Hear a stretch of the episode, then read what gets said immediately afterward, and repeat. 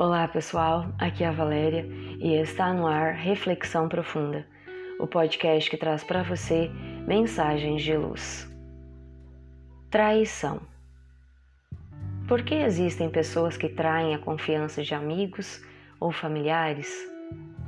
Não se pode confiar em ninguém mais além de Deus? Devemos considerar, primeiramente, que esse assunto deve interessar a muitos de nós pois raras são as pessoas que ainda não experimentaram o amargo sabor de uma traição. Poucos de nós estamos isentos de ter traído a confiança que alguém depositou em nós em algum momento da vida. Essa situação reflete as condições morais dos espíritos reencarnados na face da Terra. Até mesmo o espírito mais perfeito que a Terra conheceu não ficou isento à traição. Jesus de Nazaré, que era toda sinceridade, fraternidade e afeto, sentiu na face o beijo do amigo traidor. Após anos de convivência, muitos momentos compartilhados, o afeto dividido no convívio diário, caminhavam juntos. Todavia, a fraqueza de Judas o levou a traiçoar o sublime amigo, entregando-o aos inimigos com um gesto de extrema intimidade. Um beijo. Judas havia acertado que denunciaria o Cristo com um beijo, já que não tinha coragem de fazê-lo verbalmente diante dos demais amigos. Jesus, todavia, sabia da finalidade daquele ósculo, pois falara anteriormente que um dos seus o trairia. Diante da negação de Pedro, Jesus fala da fragilidade das almas que ainda não descobriram os verdadeiros valores da vida. Jesus sorveu novamente a taça amarga da traição no momento de sua crucificação. As mesmas pessoas a quem tinha levado a boa nova, havia curado, levantado moralmente e que o aplaudiram na entrada triunfante em Jerusalém, agora o agrediam com gestos e palavras torpes.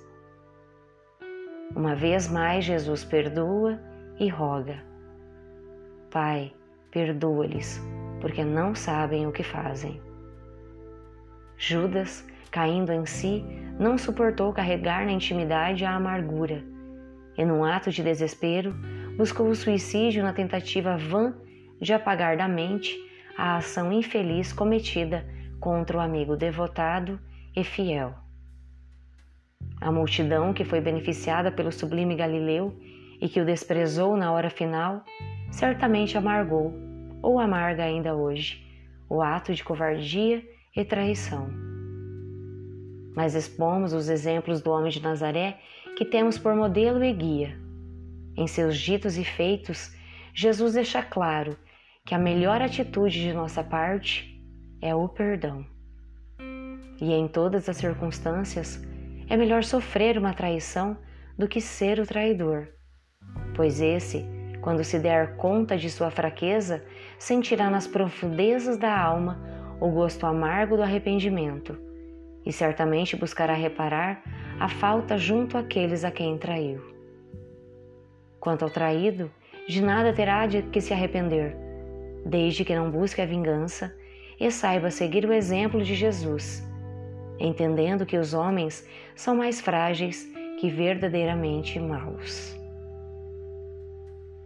A justiça conduz à taça que envenenamos aos nossos lábios, da mesma forma que nos traz o perfume das flores que semeamos. Assim, se hoje sentimos a navalha da traição dilacerando as fibras da nossa alma, Pensemos que talvez sejamos o traidor de ontem.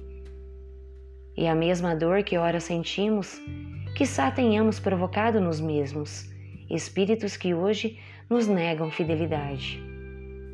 Assim, seja qual for a nossa situação, lembremos os ensinos de Jesus e busquemos junto ao seu coração magnânimo as forças para seguir-lhe os exemplos.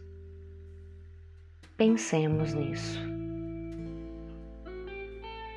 Fonte, site Momento Espírita.